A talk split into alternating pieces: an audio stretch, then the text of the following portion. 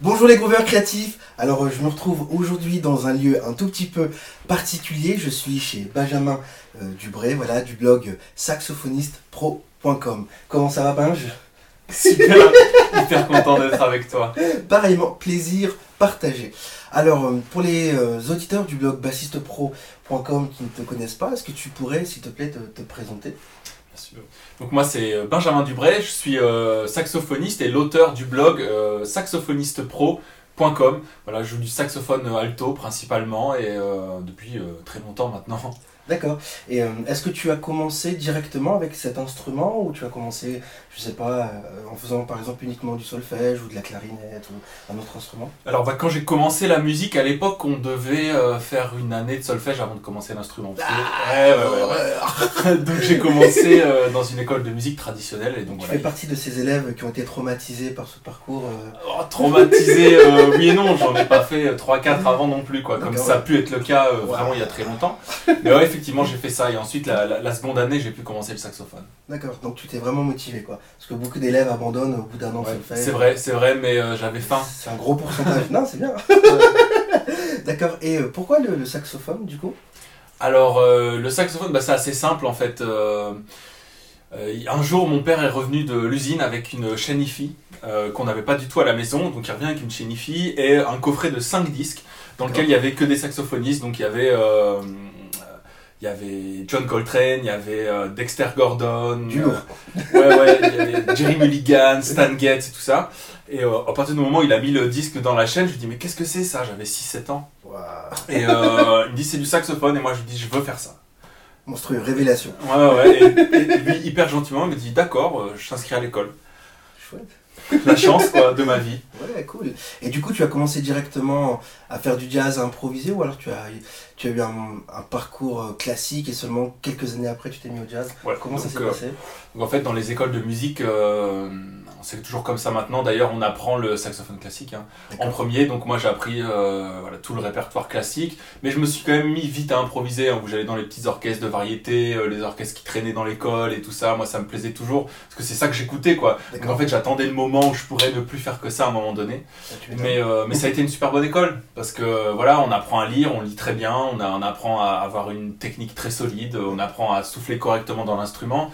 Ça a aussi des désavantages hein, que je ne peux pas nier parce que j'ai dû recommencer pas mal de choses ensuite. Mais, euh, mais bon, c'est tout, c'est mon parcours, c'est comme ça. Et après, une fois que j'ai pu, euh, j'ai voilà, euh, pouvoir décider de ce que je voulais faire, évidemment, je, suis devenu un saxophoniste de jazz, improvisateur à 100%. D'accord. Et as-tu des maîtres du coup dans, dans le classique? Tout à l'heure tu parlais de Coltrane, tout ça. As-tu des maîtres comme ça dans du même niveau ou que tu es, où tu es idolâtré pardon, euh, Ouais, bien qui t'ont inspiré, qui t'inspirent encore peut-être d'ailleurs Bah bien sûr, bah il y a d'abord le, le plus grand des plus grands, le mec qui a révolutionné le saxophone classique et qui l'a amené à son paroxysme en France, c'est Marcel Mull, que tous les saxophonistes euh, connaissent. Donc maintenant c'est très vieille école, hein, mais euh, ça, ça a avancé, les choses ont avancé beaucoup depuis. Mais euh, évidemment Marcel Mull. Ensuite, moi j'ai eu la, la chance d'avoir des cours avec Pierre Greskoviak, qui est un immense saxophoniste classique, Oui. vraiment peu connu, mais avec un son euh, incroyable. Enfin vraiment c'est un mec qui joue beau euh, à crever. Et puis, euh, bon, évidemment, le, le grand patron maintenant en France aussi, qui est euh, Claude Delangle, hein, qui est pro- professeur au CNSM de Paris, qui est un saxophoniste génial aussi. Donc, c'est des mecs que j'ai écoutés, quoi. Chouette, excellent. Et euh, tu as eu l'occasion du coup de pouvoir prendre des cours. euh, Donc tout à l'heure tu parlais de, de- de ton professeur euh, qui a un son énorme.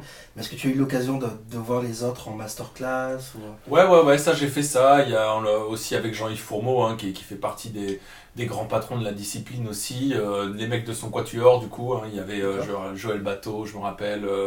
Des gens comme ça, enfin des, des pontes un peu, disaient ouais ouais j'ai fait ça pas mal hein, parce que je, je, je, je traînais dans les concours de saxophone et tout ça à l'époque donc je, je... Tu, avais, tu avais quel âge sans indiscrétion euh, Ouais, j'avais, quand j'ai commencé à faire des concours, je sais pas, j'avais 13-14 ans, je pense. Cool, moi je joue encore à la voiture, c'est bien.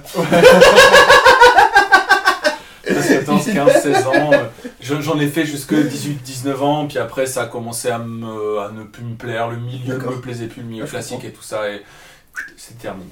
D'accord. Et euh, ouais, super intéressant.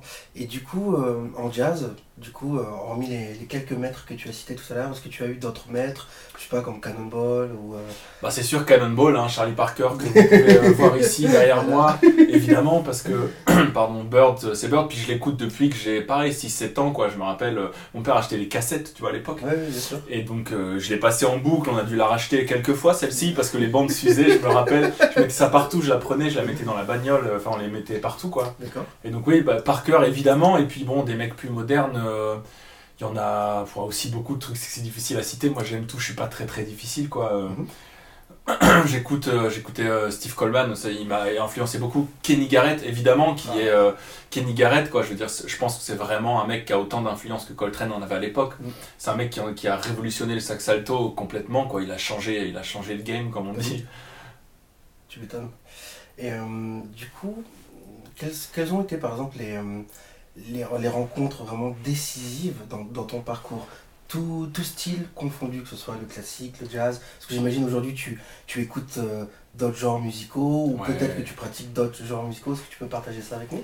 Bien sûr. Euh, bah alors là, je pense que la rencontre la plus, euh, bon, il y en a eu quelques-unes, mais vraiment la plus décisive ces dernières années, c'était, j'ai eu la chance de travailler avec Russell Gunn, qui est un trompettiste bon, très connu, hein, qui fait, si vous le connaissez pas, c'est, quelqu'un qui fait partie, qui est de la même génération que des trompettistes comme Roy Hargrove ou Winton Marsalis, et, et c'est un mec qui, qui, voilà, qui travaillait là-dedans. Il a été euh, nominé au Grammy plusieurs fois. Et euh, donc il a produit les deux derniers disques euh, du groupe Freddy Loco dans lequel je joue. Et ça, ça a été vraiment une rencontre décisive parce que euh, moi, c'est un mec que j'ai étudié quand j'étudiais le, le jazz, les musiques urbaines et tout ça, tu vois. Et le fait de rencontrer une idole comme ça, Ah ouais, ça, ça a tout changé. Et il a démystifié beaucoup de choses. Il m'a, il m'a fait du bien, beaucoup humainement. Il m'a, voilà, il m'a permis de, de, de voir les choses différemment, de prendre plus confiance aussi. euh, et puis, euh, puis jouer, enfin j'ai eu la chance de faire des tournées avec lui, donc jouer avec un mec pareil qui a une aura comme ça, qui, qui dégage en deux trois notes euh, quelque chose d'incroyable, ça, ça change tout en fait. hein. Je veux dire, le, le fait de pouvoir être à côté d'eux, ça change absolument tout. Quoi. Ressentir toutes ces énergies qui sont énormes. Quoi. Et ça, ça, moi, ça m'a bouleversé. Quelque part, c'est au-delà de l'inspiration parce que tu le vis en fait. Exactement, ouais, Ouais. ouais, ouais. Génial. Et, euh, et du coup, pour rester dans les genres musicaux, quels sont les, les genres musicaux par exemple qui t'influencent en ce moment Qu'est-ce que tu écoutes d'ailleurs En ce moment, bah, moi, c'est euh, la bah, j'ai toujours écouté beaucoup de musique euh, afro-américaine. hein. Mhm. Euh, mais alors pas que le jazz, mais tous ses dérivés quoi. Maintenant le, le gospel, le gospel moderne, j'écoute aussi tout- tout- tous les trucs de, de, de jazz hip-hop moderne, euh, Mhm. comme euh, le Robert Glasper expérimente bien sûr, dont euh, Derek Hodge, hein, le fameux bassiste, Ouais, voilà, qui, qui est juste incroyable. Euh, j'écoute ça, moi j'écoute beaucoup aussi euh, des groupes comme Snarky Puppy, Yatus Coyote, j'écoute Thundercat aussi, hein, Ouais, super. Baptiste incroyable. Ouais. Voilà, c'est tous les trucs du moment, ça qui cartonne et, et qui se, et pas pour rien, quoi, tu vois. Parce que ça c'est monstrueux et ça j'écoute j'écoute beaucoup aussi. Ah, J'écoute tous les mecs qui jouent avec, hein, genre comme Cory Henry, tu vois, le, Ouais, super. Le claviériste qui, qui est loin, donc Du euh, lourd. ouais, moi je, je m'inspire de ça et puis... euh, Puis c'est très très chaud quoi. C'est pas juste euh, des, des super musiciens, héros, parce qu'ils ont de la technique ou quoi. C'est vraiment musical, c'est ouais, chaud, c'est inspirant, c'est incroyable. les goosebumps, les frissons tout de suite. C'est exactement ça, ouais, ouais. c'est- démentiel. C'est exactement ça, ouais, voilà. Donc ça c'est mes principales influences du moment, quoi. Ouais. Et donc, euh, pour parler saxophone, c'est aussi euh, du coup euh, Kazé Benjamin, hein, qui est le saxophoniste de Robert Glasper, pour moi qui est absolument incroyable, qui a un son euh, de fou, qui développe les effets, qui joue avec le vocodeur, qui fait plein de choses avec le saxophone, et ça, ça, ça m'inspire beaucoup. Et d'ailleurs, je devrais m'y mettre très prochainement. Yes Cool. Donc euh, là, en fait, quand on est sur une chaîne euh, YouTube de bassistes, Ouais. euh, qu'est-ce qu'un saxophoniste attend d'un bassiste, par exemple? Alors, ben, moi, ce que moi j'attends d'un bassiste, la première des choses, c'est qu'il me mette en confort. J'ai besoin de confort. Je veux dire, si, Mais c'est quoi que tu appelles le confort? Eh bien, j'ai besoin qu'il ait euh, un, un tempo euh, hyper rigoureux. D'accord déjà, tu vois, qui me qui fasse premièrement qui fasse ce qu'on demande à un bassiste en tout cas moi ce que j'ai envie de demander à un bassiste c'est-à-dire euh, jouer le tempo et les lignes de basse parce que j'ai joué avec des bassistes aussi qui ont vite tendance à faire le boulot des autres entre guillemets donc qui vont se commencer à mettre des ligues dans tous les sens des plans des trucs des machins qui vont bouger qui vont perdre un petit peu comme ça euh, qui pourraient même perdre l'orchestre quoi tu vois le ben.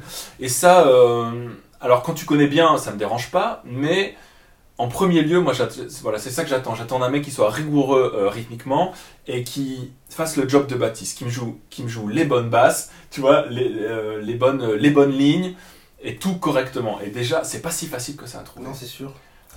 Et en deuxième lieu, du coup? En, bah, en deuxième lieu, qui, qui, qui soit euh, à l'écoute Mhm. de ce que je joue tout le temps, tu vois, en, per- en permanence, et qui puisse euh, avec moi évoluer au, au, au gré de la musique, tu vois, au gré de l'improvisation, et, euh, et qui puisse euh, propulser le soliste dans la direction dans laquelle il veut, en tout cas. Tu vois, qui, qui l'aide à propulser le soliste, et c'est idem pour le batteur, par exemple. Oui.